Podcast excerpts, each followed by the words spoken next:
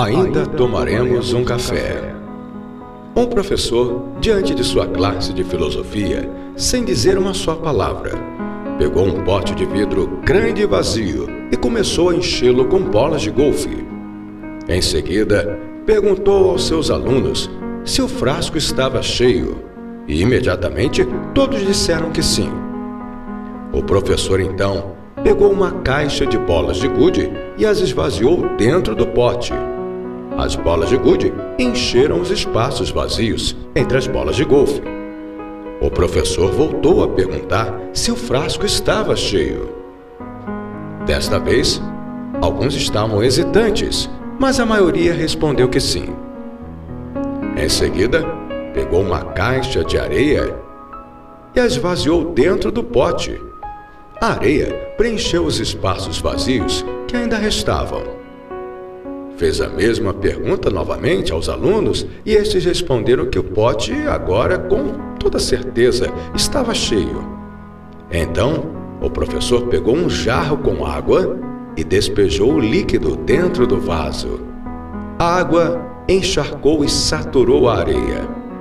Finalmente, o professor pegou um copo de café líquido e o derramou sobre o os estudantes riram da situação quando o professor perguntou para a classe qual o objetivo desta demonstração. Um jovem e brilhante aluno levantou a mão e respondeu: Não importa quanto a vida de alguém esteja cheia, ele sempre conseguirá espremer dentro mais coisas. Não exatamente, respondeu o professor. Só quando você coloca em primeiro lugar as bolas grandes dentro do vaso, conseguirá colocar mais coisas dentro. Vamos, experimente, disse ao aluno, entregando-lhe outro vaso igual ao primeiro, com a mesma quantidade de bolas de golfe, bolas de gude, areia e água. O aluno começou colocando a água, depois a areia, depois as bolinhas de gude e por último tentou colocar as bolas maiores. Verificou surpreso que elas não couberam no vaso.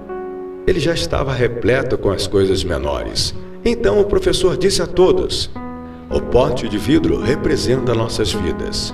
As bolas de golfe são as coisas realmente importantes na vida, como, por exemplo, seu crescimento pessoal e espiritual, seu relacionamento com a família, os amigos, o trabalho.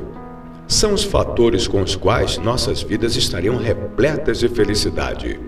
Quando você dá prioridade a isso e mantém-se aberto para o novo, as demais coisas se ajustarão por si só. As bolas de gude são as outras coisas que importam: o conforto, a casa bonita, o carro novo, suas obrigações e seus bens materiais e todas as demais coisas menores que completam a sua vida. A areia representa todas as pequenas coisas com que nos ocupamos diariamente. Mas se tivéssemos colocado a areia em primeiro lugar no frasco, não haveria espaço para as bolas de golfe nem para as de gude. Se você preencher sua vida somente com as coisas pequenas, então aquelas que são realmente importantes nunca terão espaço em sua vida. Preste atenção nas coisas que são primordiais para a sua felicidade. Brinquem com seus filhos, saia para se divertir com a família e com os amigos, dedique um pouco de tempo a vocês mesmos, busquem a fé, o conhecimento, estudem, pratiquem seu esporte ou prazer favorito. Sempre haverá tempo para outras coisas, mas ocupem-se das bolas de golfe em primeiro lugar.